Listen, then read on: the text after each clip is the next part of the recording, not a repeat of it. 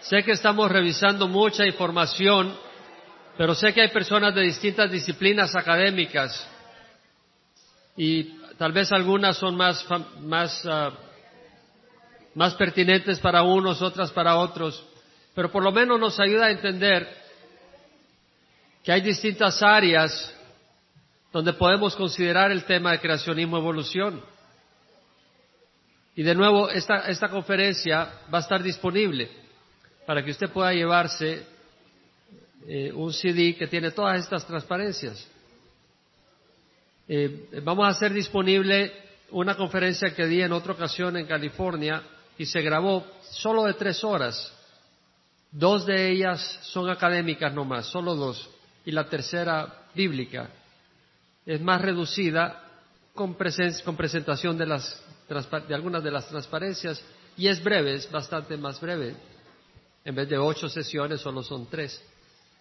Pero se les va a hacer disponible en, un en dos DVDs. Pero esta va a estar disponible las, las transparencias.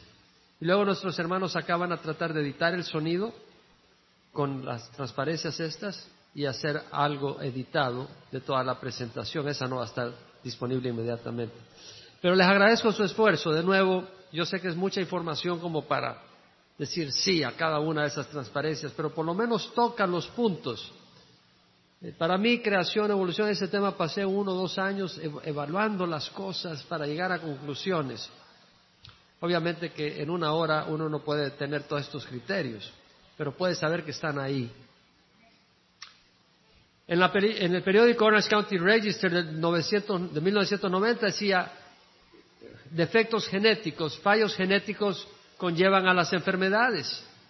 Es decir, en ese artículo habla de fallos genéticos, es decir, las células no mejoran por mutaciones genéticas, fallan, hay enfermedades. Y luego decía que el trabajo que los genes están llamados a realizar es milagroso. De una célula se debe producir un ser humano con 100 millones de millones de células trabajando juntas. Imagínese. Pongamos dos personas y nunca nos ponemos de acuerdo en todo, y ahora 100 millones de millones de células trabajando en común acuerdo. Es algo maravilloso. Es decir, la molécula del ADN es la misma, el misma en todas las células. De la primera célula a los 260 tipos de células es la misma molécula del ADN. Entonces, ¿cómo se forman 260 tipos de células distintas en el cuerpo humano? Simple y sencillamente ciertas secciones del ADN actúan y son activas codificando la formación de las proteínas de cierta célula y otras partes de ese ADN no están activos.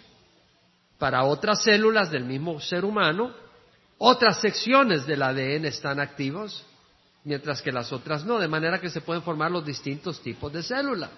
Y este artículo decía, ¿cómo sabe la célula qué secciones activar para formar células óseas en el lugar correspondiente y no en el ojo?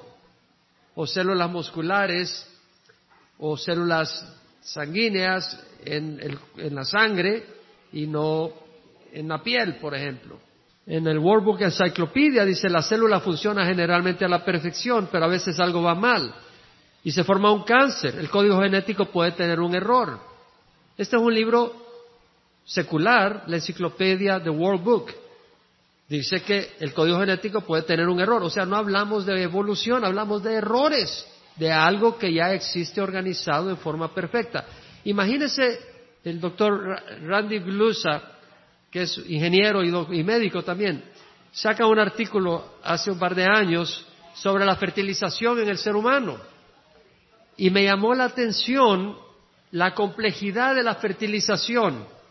Bueno, no, estudié todo, pero mencionaba algo maravilloso. Por ejemplo, hay unas células en el, varón que rodea al espermatozoide que empieza como una célula redonda.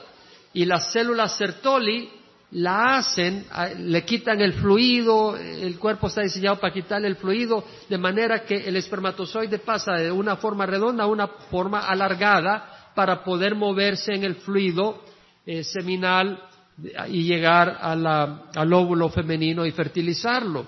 Y luego, este espermatozoide, en el acrosoma, en la cabeza del espermatozoide, tiene una capa protectora de glicoproteínas y esa capa protectora tiene que proteger la cabeza del espermatozoide porque dentro de esa cabeza hay unas enzimas que tienen el propósito de destruir la capa protectora que tiene el óvulo femenino. Entonces, para que esas enzimas no tengan una acción destructiva dentro del hombre, esas enzimas están protegidas por una capa de glicoproteína. Cuando el espermatozoide llega hacia la mujer, hay secreciones de la mujer uterinas que destruyen la glicoproteína protectora de la cabeza del espermatozoide. Entonces salen las enzimas y destruyen la capa protectora del óvulo femenino para que entonces el material genético del espermatozoide pueda entrar en contacto con el material genético de la mujer. ¿Cómo es posible que eso ocurra en dos personas distintas, el hombre y la mujer, para juntos funcionar de esa manera, por accidente? Luego, la acidez del líquido seminal del hombre es básico, un pH de 3.5, para neutralizar la acidez del eh, órgano de la mujer, porque si no el espermatozoide sería destruido. O sea que vemos que en el hombre hay partes y componentes diseñados para interactuar con el órgano de la mujer específicamente y viceversa. ¿Cómo es posible por accidente? No es posible. La formación de los primeros aminoácidos supuestamente ocurrieron por la reacción del metano, el amonio, el agua en una atmósfera reductora en la Tierra. Y a través de esa atmósfera reductora hubieron algunas descargas eléctricas y estas moléculas se combinaron y formaron los aminoácidos. Pero si no hubiera oxígeno, no habría ozonosfera y si no hay ozonosfera no estaríamos protegidos de los rayos ultravioleta. Sabemos que la ozonosfera es vital para la vida en la Tierra. Sin oxígeno, ¿cómo existiría la vida en la Tierra? Y luego, las moléculas de aminoácido, hay una propiedad de las sustancias químicas, hay una ley que se llama el principio de Lechetalier, y es que cuando, en este caso, si unes un aminoácido con otro, en una reacción que se llama de condensación se produce agua en esa reacción. Bueno, debido a que se produce agua, en el medio acuoso la reacción no tendería a formar las proteínas, sino que al contrario, las proteínas tendrían a destruirse en aminoácidos. Entonces, no vemos que los aminoácidos se formen proteínas en un medio acuoso, ocurriría lo contrario, la desintegración de las proteínas va en contra de la evolución. Además, los aminoácidos hay levógiros y destrógiros. No sé si han oído hablar de eso, me imagino. Si, alguien, si ha oído hablar, levanten la mano para saber con las personas. O sea, los aminoácidos que forman las proteínas pueden ser de destrógiros o levógiros. Hay de dos tipos. Una es la imagen invertida del otro. Bueno, una mezcla, si usted forma naturalmente los aminoácidos, pone los ingredientes y lo formara, formara un 50% de un tipo y 50% del otro. Basta un aminoácido de estrógeno para destruir la funcionalidad de una proteína. Entonces no puede ser posible que por accidente se formen los aminoácidos que forman la proteína. Alguien tuvo que haber escogido solo aminoácidos levógiros. No puede usted agarrar una mezcla química y producir aminoácidos y solo producir aminoácidos levógiros. Va a producir levógiros y destrógiros. Entonces, para poder usar la proteína, y sea funcional, solo puede usar levógiros. O sea que alguien escogió solo aminoácidos levógiros para ponerlos en una proteína. Hubo un diseñador, literalmente.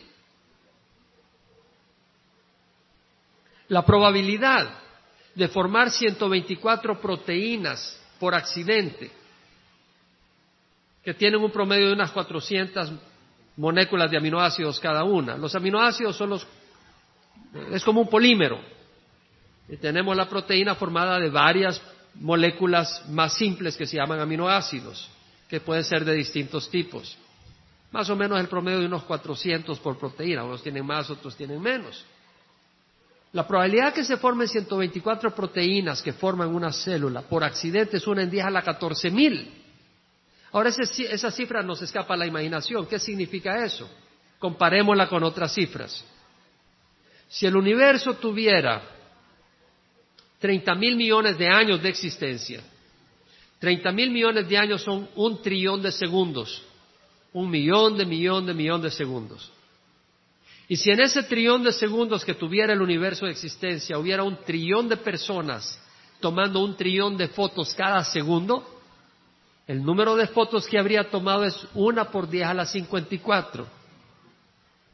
Un trillón de años tomando un trillón de personas, un trillón de fotos cada segundo. Y en una de esas fotos estamos todos nosotros reunidos. Una foto. Y en ese trillón de segundos, en ese uno por diez a las cincuenta y cuatro fotos, usted agarra una. Si la que agarra es esa, la probabilidad es mucho mayor a que se formen 124 proteínas por accidente. Y eso sin contar la probabilidad de formar el ADN. Y eso sin contar la probabilidad de que se forme la, membrana eh, de la célula. Y eso sin contar la probabilidad de que exista el medio ambiente necesario para promover la vida de la célula. Y eso sin mencionar la probabilidad de tener una maquinaria como el mitocondria por accidente. O se empieza a unir las cosas y es imposible. Imagínese que tomemos un grano de arena y usted se va a algún lugar del universo, del universo, y lo esconde en cualquier lugar. Y alguien después dice, ok, voy a ir a agarrar a algún lugar ese grano de arena. Puede ser en la tierra, puede ser en la luna, escarba, lo que sea. Y agarra el grano. Si el grano que agarra es ese, esa probabilidad es mayor a la de que se formen 124 proteínas por accidente. En otras palabras, si usted tiene un dado, dos dados, ¿cuánto es lo máximo que puede sacar? Doce. Yo le digo, vamos a seguir tirándolo, tal vez saca trece. Y lo tiras por cien veces, ¿cuánto, cuánto es lo máximo que sacas? Y si te digo que lo sigas tirando por cien años, ¿cuál es lo máximo que puedes sacar? Y la razón es porque no existe el potencial para más. De la misma manera, en los átomos no existe el potencial para autoorganizarse como la célula de la vida. El tiempo no es la respuesta. Más tiempo no es la respuesta. Si agarramos un chimpancé y empieza a, golpear las teclas de la computadora, ¿cuál es la probabilidad que escriba una frase del himno nacional de Cuba? Y, ahora imagínese todo el himno nacional. Si logra escribir una palabra en algún momento, después pondrá algún carácter que destruye el significado de la frase. Todo tiene que estar correcto. No existe el potencial. El éxito de las misiones espaciales a la Luna se debió a que nada se dejó al azar. Y el ser vivo más sencillo es mucho más complejo que los sistemas modernos a la Luna. La termodinámica nos confirma que el, universo ha sido creado. La primera ley de la termodinámica dice que la materia no se crea a sí mismo ni se anihila, no se destruye en el sentido de desaparecer, solo se transforma. La materia energía. Si tú agarras un poco de uranio o plutonio y tú vienes y lo bombardeas y puedes reducir esa materia generando energía con la ecuación de Einstein, E igual mc cuadrado. Y entonces tiene un poco de materia que se convierte en energía y una gran explosión, ¿no? Pero la materia energía, el conjunto de materia energía se mantiene, se conserva. lo que quiere decir es que la materia no se puede autogenerar a sí mismo porque no se ve que se autogenera a sí mismo. Y no puede desaparecer de la, y, ya no haber nada, solo se transforma. Quiere decir que el universo o ha existido toda la eternidad, porque no se puede autogenerar, aunque Stephen Hawking ahora dice que se autogeneró, está violando la primera ley de la termodinámica. Ahora, si no se puede autogenerar, quiere decir que existe toda la eternidad o alguien la creó. La segunda ley termodinámica es la ley de la entropía. ¿Quién ha oído hablar de esa ley? Levanta la mano.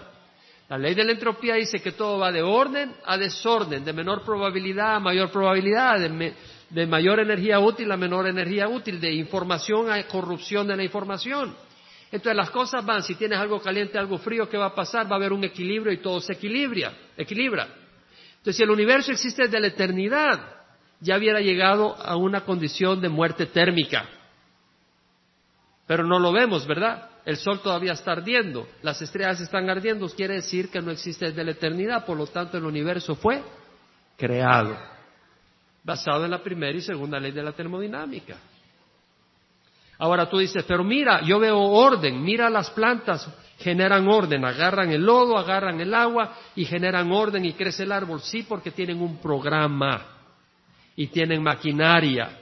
La célula tiene maquinaria, mitocondrias, eh, tienen cuerpo de Golgi, tienen esto, tienen lo otro. Entonces todo eso está incluido ahí para ese propósito. Es necesaria la observación y la verificación experimental para abrazar teorías, pero nadie ha producido reptiles a partir de las aves, perdón, aves a partir de los reptiles. Nadie ha visto la generación espontánea de la vida, nadie ha visto evolución y nadie lo ha verificado. Ahora algunos dicen, mira mi esposo, venimos del mono. La similitud no confirma que descienda una especie de la otra. Claro, ambos animales, el oso y el mono, tienen brazos, tienen boca, tienen pies, tienen dientes, tienen ojos, tienen orejas, pero qué maravilla de variedad y de creatividad de nuestro Dios. Si tú vas al zoológico y ves un hipopótamo, ya no le dices a tu hijo, ya no necesitamos ver la jirafa porque viste al hipopótamo. Ya no necesitas ver al león porque viste al hipopótamo porque tiene patas, tiene cuatro, tiene cola, tiene boca, tiene dientes, ojos y orejas. Pero qué variabilidad más grande. Lo que vemos acá es un diseñador común que usa elementos comunes para propósitos similares, pero aún así forma una gran variedad que es digna de admirar. Veamos el caso nuestro. Tenemos carros y tenemos helicópteros, digo, el ser humano. No podemos decir que el helicóptero evolucionó del carro. Tienen llantas, tienen cabina, usan combustible, tienen motor. Pero lo que quiere decir es que hay elementos similares para propósitos similares. Se requiere generar un movimiento. Ahí hay un motor. Se requiere caminar sobre la tierra en algún caso como el helicóptero brevemente. Hay llantas, se requiere una cabina, pero uno no evolucionó del otro. ¿Qué de la evolución convergente? El gato, el pulpo, tienen ojos. De acuerdo a los evolucionistas, ambas especies formaron el ojo por accidente. Imagínense formar el ojo una vez por accidente y ahora formarlo en distintas especies por accidente. No tiene sentido. Distintas especies que tienen órganos similares. Por ejemplo, los sistemas ecolocalizadores de los delfines y los murciélagos. El murciélago emite un sonido, rebota en un objeto, el cerebro capta y mide la distancia por el tiempo y de hecho es tan preciso el sistema ecolocalizador de los murciélagos que puede formar una imagen tridimensional de lo que tiene enfrente, entendiendo la distancia. El Departamento Naval de los Estados Unidos estudia el sistema ecolocalizador de los murciélagos para mejorar su sistema de detección de minas antisubmarinas. El ser humano estudia, estudia la naturaleza para diseñar sus sistemas. Pensar que los delfines y los murciélagos ambos formaron el sistema ecolocalizador por accidente no tiene sentido. Marshall Walton en el año 2002 saca un artículo que dice que los hombres y los ratones comparten el 99% de los genes. Y dice, los ratones y los humanos descendieron de un antecesor común de tamaño aproximado al de una rata. Bueno, a mí me gusta el queso, pero mi abuela no tenía nada de rata, tal vez la de ella. Pero es un error asumir estas cosas de homología, porque ¿sabe cuánta agua hay en un bebé humano? El 78% del bebé es agua. 78%. ¿Sabe cuánta agua hay en el maíz y en el plátano? 75%. ¿Sabe cuánta agua hay en el hombre adulto?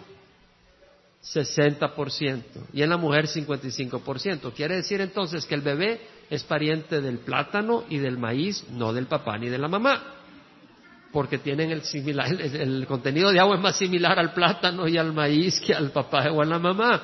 O imagínate cuando hablamos de homología, El cerebro pesa aproximadamente 1500 gramos, unas 3 libras.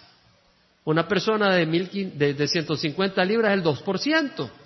¿Qué es el 2%, amigo? Quítatelo. El 1% puede ser muy significativo. Amén. Entonces, cuestión de homología y además no es justo estas comparaciones, porque muchas de estas comparaciones están basadas en asumir que muchas secciones que no son comparables no tienen ninguna funcionabilidad en el ADN. Hace algunos años se hablaba de la sección del ADN que era basura, que no, tenía ninguna función y ahora están determinando que tiene función no, aunque no codifique proteína. El doctor Daniel Criswell, con doctorado en biología molecular, hizo un análisis muy interesante hace seis años. Dice, de acuerdo a los evolucionistas, el hombre y el chimpancé viene de un simio de hace cinco millones de años. Ahora hay 150 millones de genes, hay 300 millones de genes distintos, no de genes, sino de escalones distintos entre el hombre y el chimpancé. Si hay 130 millones de, escalones distintos, hay, hay 150 millones de mutaciones. Ahora, si ocurrió este cambio en un antecesor común en 5 millones de años y asume que cada generación duró 20 años antes de procrear la siguiente, hubieron 5 millones entre 20, 250 mil generaciones. En estos 5 millones de años de evolución del simio a hombre o a chimpancé hay 250 mil generaciones.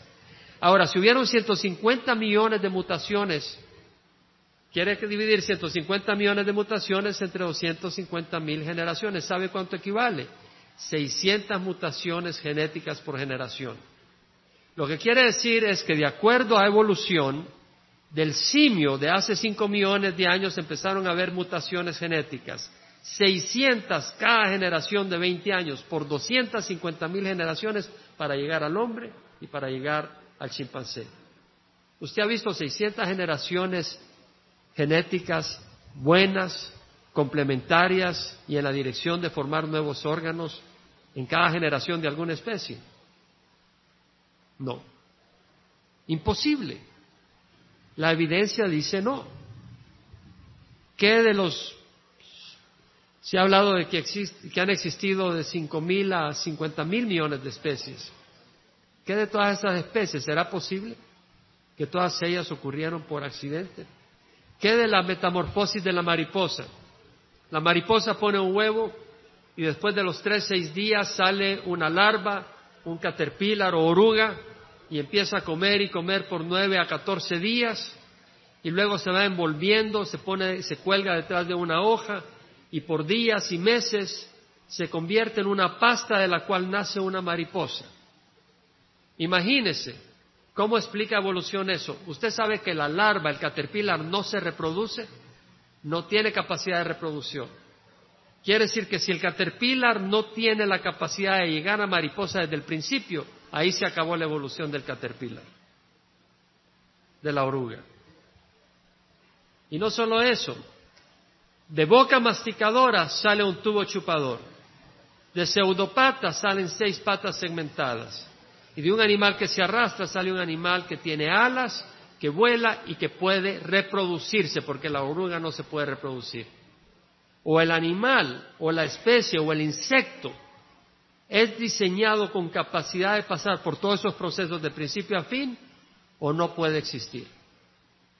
Y es que Dios nos está revelando grandes verdades. Dios usa la naturaleza para revelarnos grandes verdades.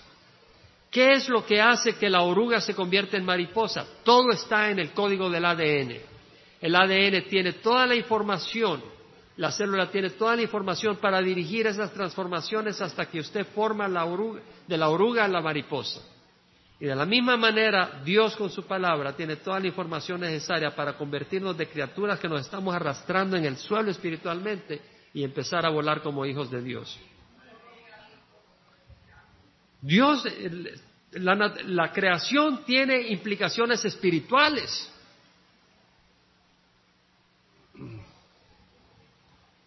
Si la Tierra estuviera más lejos del Sol, nos congelaríamos. Si estuviera un poco más cerca, nos achicharraríamos.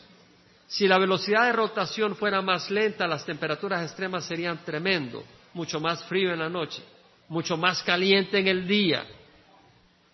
Si la Tierra fuera más grande, la fuerza de gravedad y la presión atmosférica sería imposible para nosotros. Si fuera más pequeña no pudiera retener la atmósfera que necesitamos, el oxígeno que necesitamos. Si tuviera más oxígeno, los incendios forestales serían un problema. Si tuviera menos oxígeno, nos asfixiaríamos. Si no existiera la luna, no habrían las mareas necesarias para oxigenar el agua del mar. Si la luna fuera más grande o estuviera más cerca, tendríamos maremotos todos los días. Vemos un balance. La palabra del Señor dice que Dios hizo la, el sol y la luna y las estrellas dice que los hizo para señas, para estaciones, para días y años.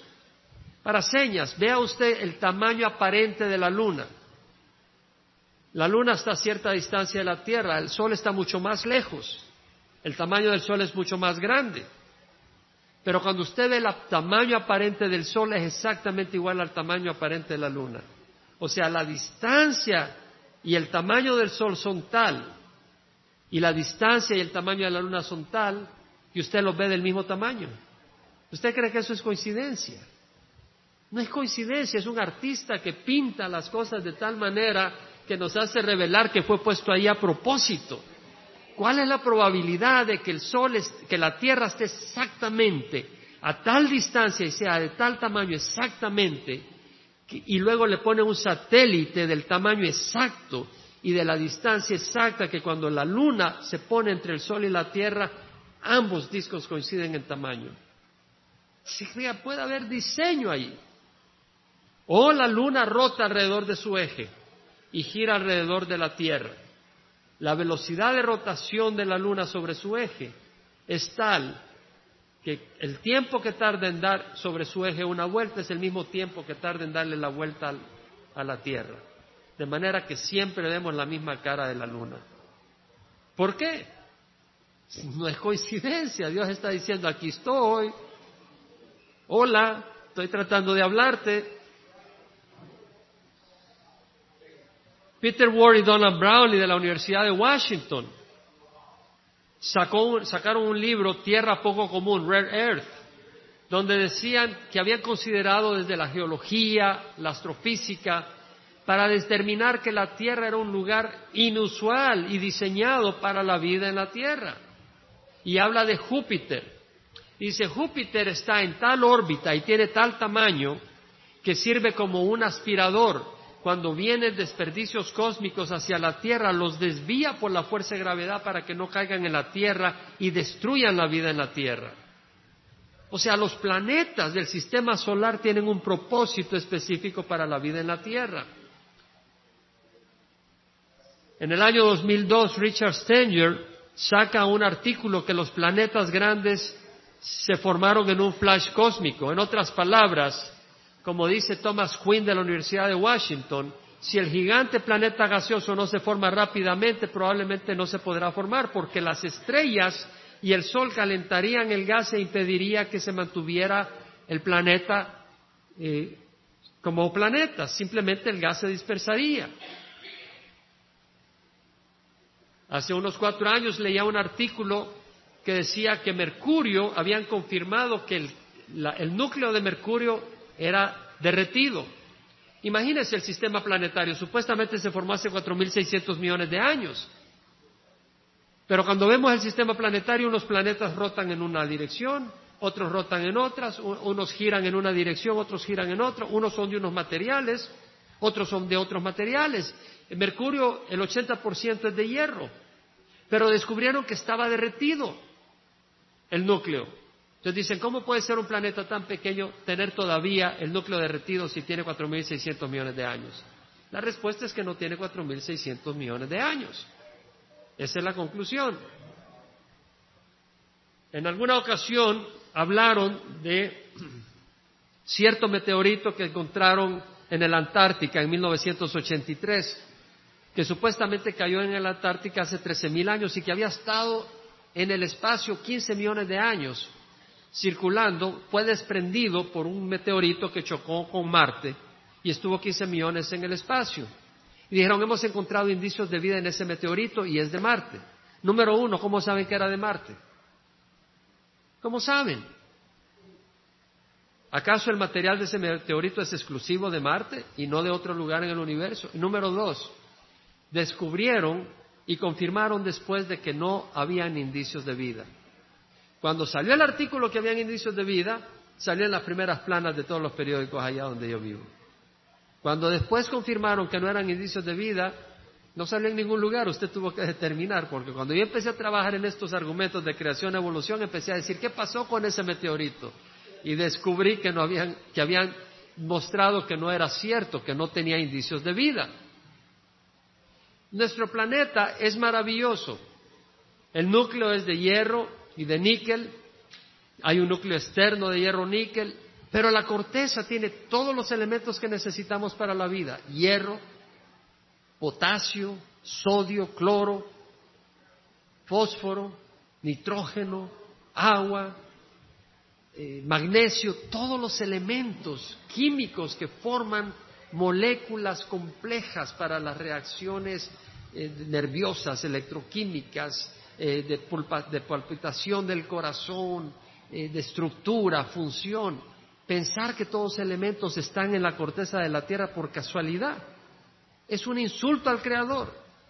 Y luego en electromagnetismo, la fuerza electromagnética entre los protones y los electrones es tal que si fuera mayor, los átomos no compartirían los electrones y no pudieran haber moléculas, solo átomos, no pudiera haber la vida. Si la fuerza electromagnética fuera menor, los, átomos perderían los electrones y no pudieran compartir y formar moléculas. La fuerza electromagnética entre los protones y los electrones es tal que permite la vida. Si no, no pueden haber moléculas complejas. ¿Qué de las fuerzas nucleares? Los protones se repelen con una gran fuerza, pero hay fuerzas nucleares que las mantienen unidos.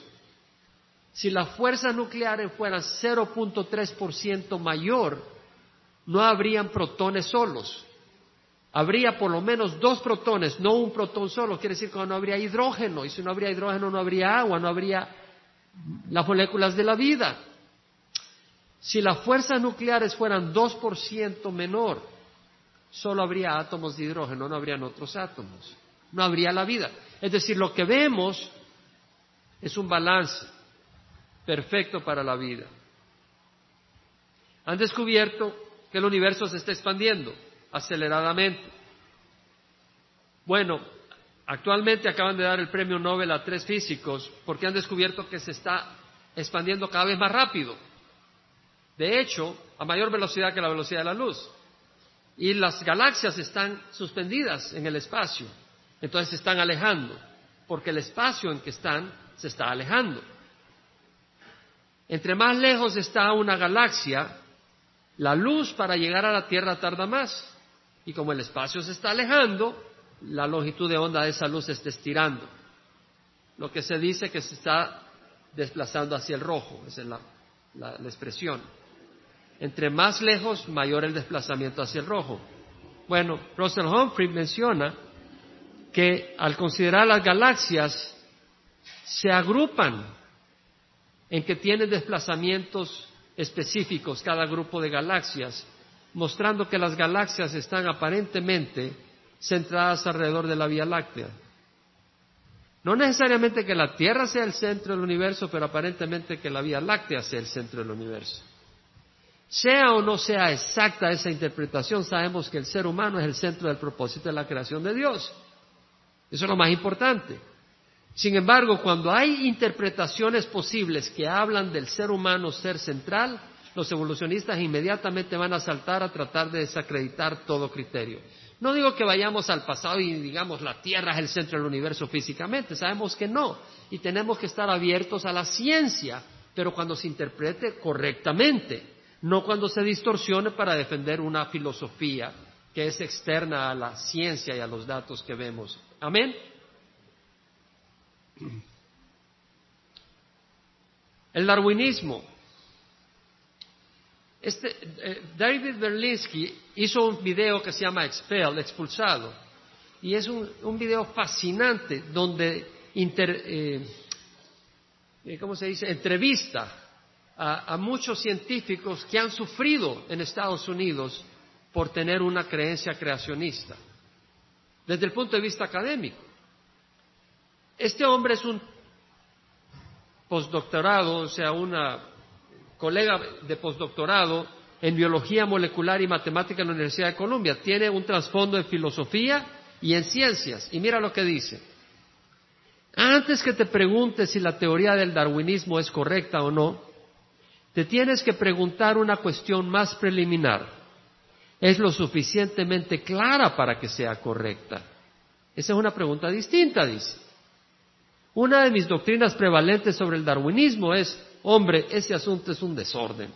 Es como mirar dentro de un cuarto lleno de humo. Nada en la teoría es preciso, claro, definido cuidadosamente o delineado. Carece del rigor que uno espera de la física matemática. Y eso es cierto, el darwinismo es bien nebuloso realmente. A la hora de la hora de definir las cosas no las define. Hace algunos años leía un libro de Robert Silverberg reloj para las épocas, cómo los científicos datan el pasado. Y en este, en este libro decía él, supuestamente era un libro para hablar de los distintos métodos de datación, pero es un ataque vitrólico contra los cristianos y contra la Biblia. Y luego pues habla de todos esos métodos. Pero menciona acá, la Tierra era una bola de fuego que se enfrió y se solidificó y el agua condensó de la atmósfera y empezó a llover por millones de años sin interrupción creando los océanos. Pasaron mil millones de años o más cuando inexplicablemente las sustancias químicas en el mar se convirtieron en una célula viva. Eso no es ciencia. Inexplicablemente las sustancias químicas formaron en la célula. Eso no es ciencia. Luego pasaron dos mil millones de años y estas criaturas simples tomaron control de las aguas y la velocidad de evolución se aceleró de manera que en los 600 millones de años recientes se produjo una gran variedad de vida y el más reciente, el mamífero conocido como hombre. O sea, somos animales. Michael Denton, un evolucionista, escribió un libro, Evolución, Teoría en Crisis. Y él dice, considerando la manera en que la sopa perbiótica, la sopa perbiótica es supuestamente el líquido del océano donde se formó la vida. Considerando la manera en que la sopa prebiótica se le hace referencia en las discusiones del origen de la vida como una realidad establecida, es un shock darse cuenta que no hay ninguna evidencia de su existencia. O sea, hablan de que del océano, de una sopa oceánica se formó la vida, pero dice, no hay ninguna evidencia de ello. Michael Denton, de nuevo un evolucionista, pero eh, su especialidad es genética molecular humana. Dice, la biología molecular ha demostrado que aún los seres vivos más sencillos en la Tierra, las células bacterianas, son objetos complejos, excesivamente complejos. Aún las bacterias más pequeñas son increíblemente pequeñas pesando menos de una millonésima de millonésima de gramo. Y en realidad son una fábrica microminiatura, conteniendo miles de piezas exquisitamente diseñadas de una maquinaria molecular compleja, mucho más complicada que cualquier maquinaria hecha por el hombre y sin paralelo en el mundo sin vida. ¿Qué hizo Darwin? Darwin habló de las especies, el origen de las especies, y dijo que ocurría a través de características adquiridas transmitidas por pangénesis y selección natural. En otras palabras, de alguna manera el precursor de la jirafa empieza a estirar el cuello para alcanzar hojas porque no hay vegetación en el suelo y el cuello le empieza a crecer un poco. Como en África, las mujeres se ponen algunos anillos hasta que le crezca el cuello. Dice, bueno, entonces esa propiedad la transmitió por genes, por pangenes, a la prole. Esa sustancia que nunca la vio, la teorizó, una hipotéticamente, Dijo, esos pangenes en el corriente sanguíneo fue al órgano reproductor y cuando se unieron la pareja, ahí se transmitió y ya la nueva criatura nació con cuello más largo. Pero sabemos que si tú haces pesas, tu hijo no nace con musculatura. Y si tú estudias mucho, no por eso tu hijo sale conociendo matemática. Es decir, la teoría de Pangenes no funcionó, no funcionó. Además decía, bueno, así se adquirieron las características y luego la selección natural seleccionó las especies mejores equipadas para ciertos medios ambientes. Y así las nuevas especies se fueron mejorando. Ahora, lo de Pangenes se desvirtuó. Entonces vino el neodarwinismo dijeron, no, lo que ocurre es que hay una mutación genética por la radiación, rayos cósmicos, interferencia química, otro tipo de problemas, y hay un error en el código genético y se forma una mutación y estas se van acumulando y la selección, la naturaleza selecciona las mejores mutaciones de manera que se forman las nuevas especies. Pero sabemos que los cambios genéticos son degenerativos, no son ascendentes. Si vas al hospital y te dicen que tu hijo tiene una mutación genética, tú no estás celebrando que nació Superman. Sabes que hay una enfermedad. Expliquemos por mutaciones genéticas el escarabajo bombardero. El escarabajo bombardero tiene una cámara de combustión y recibe una sustancia, hidroquinona, y recibe otra, peróxido de hidrógeno, a través de unos tubitos y unas válvulas que se abren para recibir estas sustancias químicas en esa cámara de combustión. Al ponerse en contacto reaccionan químicamente y violentamente generando un vapor a presión. Cuando este animal se ve amenazado, recibe estas sustancias y siguen acumulándose en esa cámara de combustión hasta que la presión es tan grande que cierra las válvulas de donde vienen los líquidos.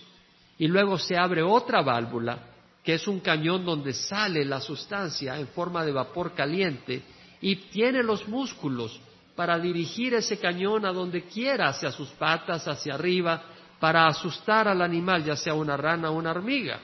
Piense usted que eso haya ocurrido por accidente, por mutaciones genéticas, es absurdo. O el pájaro carpintero, tiene un pico duro. Imagínese el pájaro ahí golpeando la madera ¿Cuánto tuvo que evolucionar para formar un pico duro? Se quedó sin pico la primera vez. Y segundo, tiene una musculatura tremenda en el cuello para poder bombardear como taladro la madera. Pero su cerebro se le, se le haría pedazos, se le haría pasta. Tiene que tener una musculatura que protege como shock absorbers el cerebro para que no se le haga pedazos cuando golpea la madera. Luego tiene que tener unas patas diseñadas específicamente para no hacerse para atrás cuando está picoteando la madera. Tiene dos pezuñas hacia adelante, dos pies para atrás, con sus pezuñas bien filosas para poder prenderse del corcho del árbol. Luego tiene una lengua bien larga porque tiene que meter la lengua en esos agujeros para agarrar las termitas. Esa lengua no cabería en el pico. Se enrolla para arriba hacia las fosas nasales para que cabe, quepa. ¿Usted cree que todo esto es posible de putaciones genéticas? No es posible. Entonces, si alguien cree en evolución siendo presentado con esos hechos, no es por la evidencia, es a pesar de la evidencia, por su posición filosófica. ¿Quién ha oído hablar de Chernóbil? ¿Puede levantar la mano? Nadie celebró Chernóbil diciendo va a mejorar la, va a mejorar la raza rusa. Esto es lo que ocurrió en Chernóbil. Esto es lo que produjo Chernóbil. En Belarus, la zona más cercana a Chernóbil, se multiplicó por un factor de 100 los cánceres de las tiroides. Las mutaciones son reales, pero no apuntan a la creación, sino a la corrupción del orden. Si un animal experimenta cambios genéticos sería autodestructivo. Imagínese un reptil y las escamas se empiezan a convertir en pluma. Acuérdese que las plumas son de un material distinto que las escamas, pero imagínese que empieza a convertirse en pluma y las patas se empiezan a convertir en alas. Imagínese en el momento en que las patas están, que no son patas ni alas, sino que son patalas. ¿Qué va a pasar cuando viene un animal a perseguir a este pobre animal? Puede correr, no, puede volar, se lo come. Entonces, de acuerdo al mismo darwinismo, toda desviación de un diseño original hace que la especie sea en desventaja y por lo tanto esa especie tendría a desaparecer. Esa mutación. Las aves no pudieron proceder de los reptiles. Cada piscina empieza con una piscina genética grande. Cuando Dios creó las especies, las creó con una piscina genética amplia.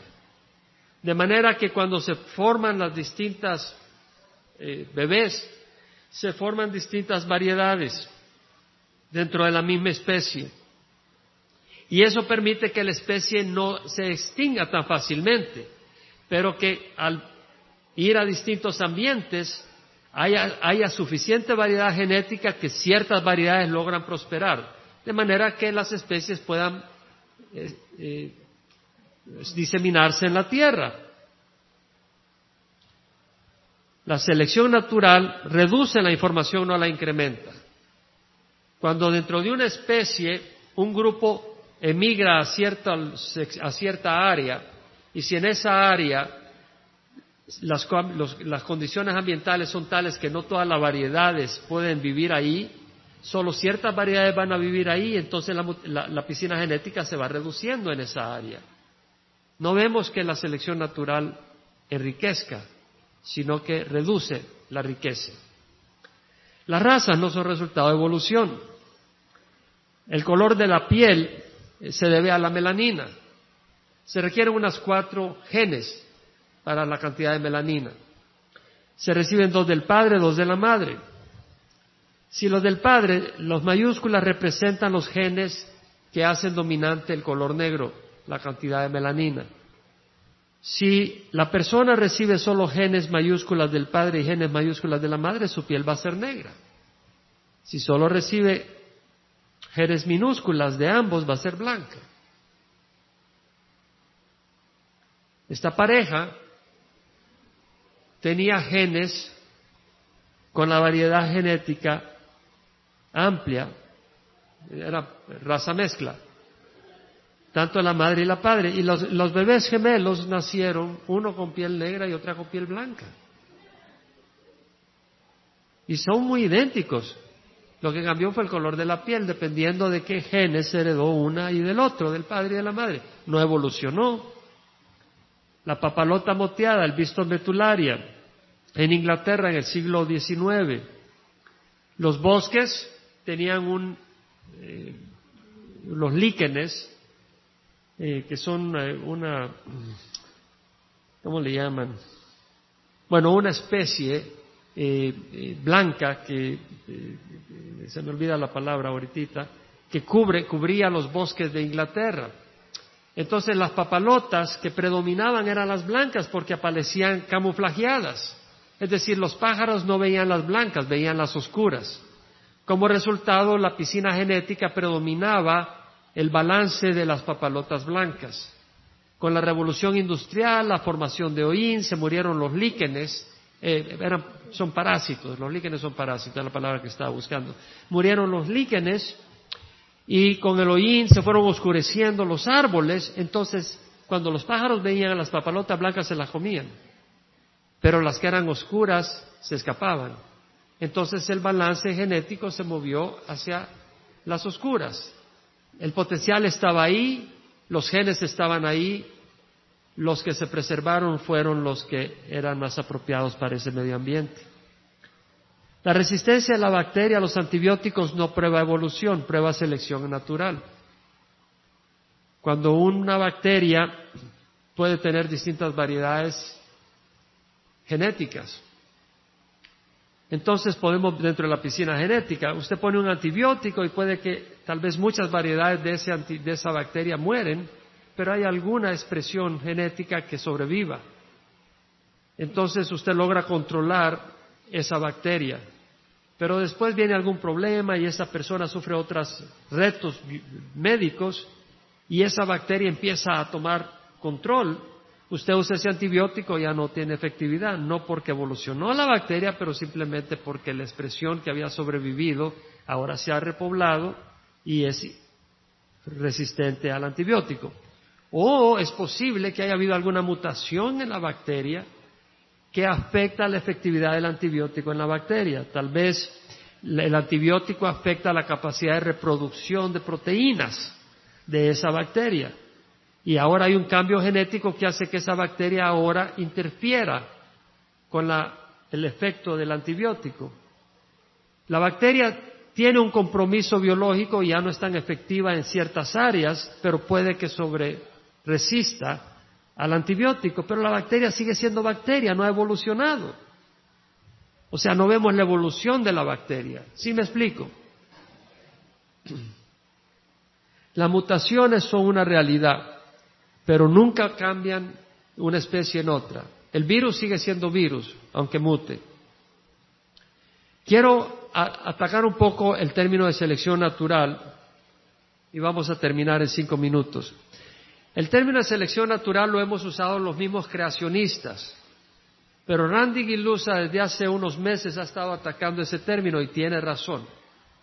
Porque realmente el término de selección natural no es real. La selección natural implica que hay un seleccionador y la naturaleza no selecciona.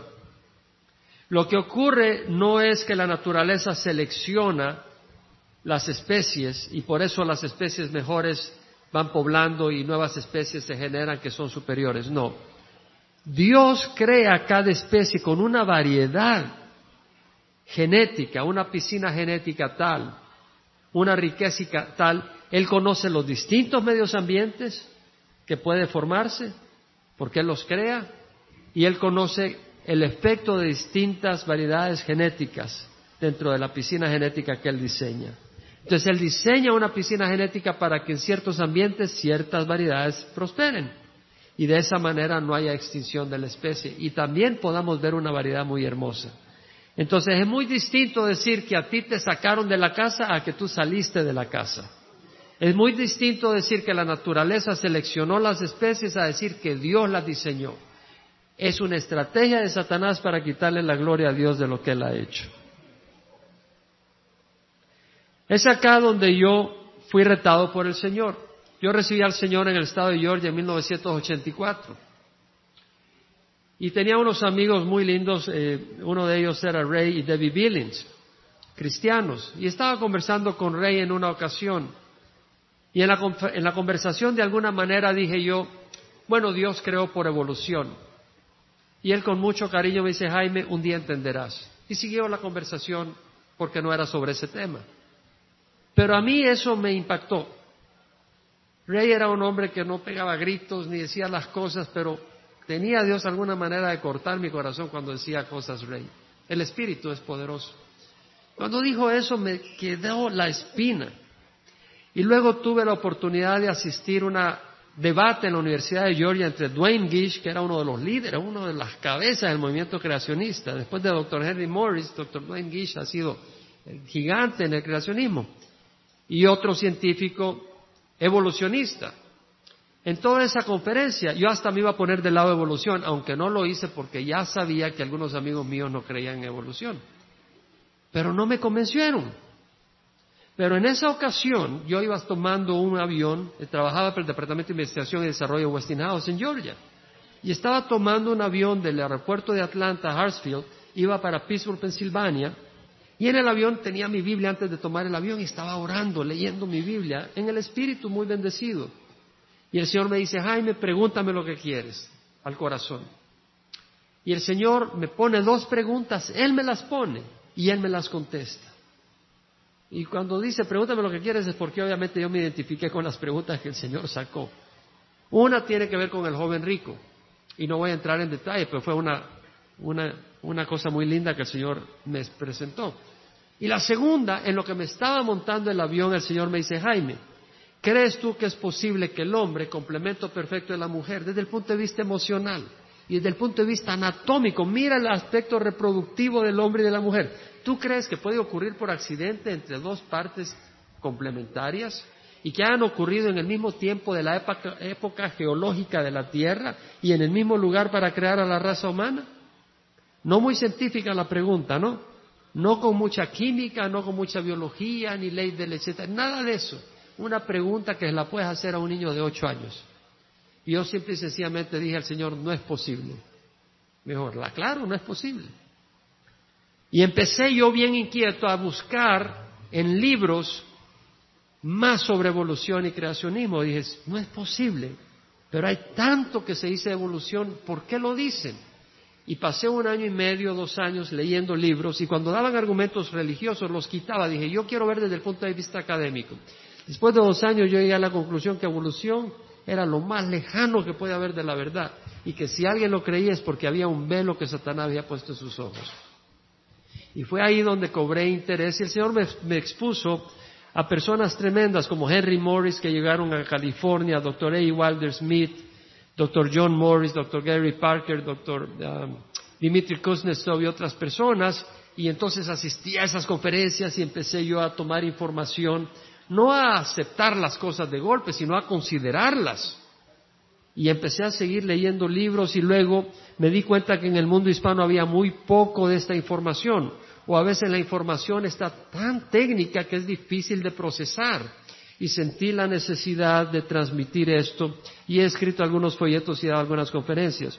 No lo hago porque crea que es cómodo, pero porque estoy convencido de que es necesario ser equipado en este campo. He estado en Sudamérica donde hay pastores que creen en evolución teísta. En una ocasión me invitaron a una escuela eh, protestante eh, para dar el seminario a los estudiantes en Sudamérica. Y muy interesante que eh, el, director de ciencias de esa escuela creía en evolución teísta. Y el misionero en esa escuela creía en evolución teísta. El, el, director completo, el presidente de esa escuela creía en creación, pero se sentía medio presionado con que el misionero y el director de ciencias creía en evolución teísta. Y después de esa presentación me invitaron a almorzar con todo el cuerpo directivo de la escuela. Y yo no sabía por qué me habían invitado a almorzar realmente, creía que había algún propósito y el misionero que me invitó me dijo, Jaime, te están invitando a almorzar porque quieren discutir contigo porque no saben qué posición tomar. Pero ahí después de las presentaciones que di, el director de, ciencias me dijo, ¿y ahora qué voy a hacer? He enseñado evolución todo ese tiempo. Es decir, él llegó a la conclusión que evolución estaba equivocada. Es decir, hay personas que hay que llevarles la verdad. Hay que mostrarles la verdad y Dios les va a ayudar a salir del engaño. Padre, yo te doy gracias por el esfuerzo de cada uno de mis hermanos y hermanas que están acá. Sé que es un puño de información, yo mismo lo confieso, Señor. Pero el propósito es mostrar las distintas áreas, Señor. Mostrar que en, la física, en la química, en la bioquímica, en la biología, en la termodinámica, Señor, en la lógica, todo dice, hay un creador.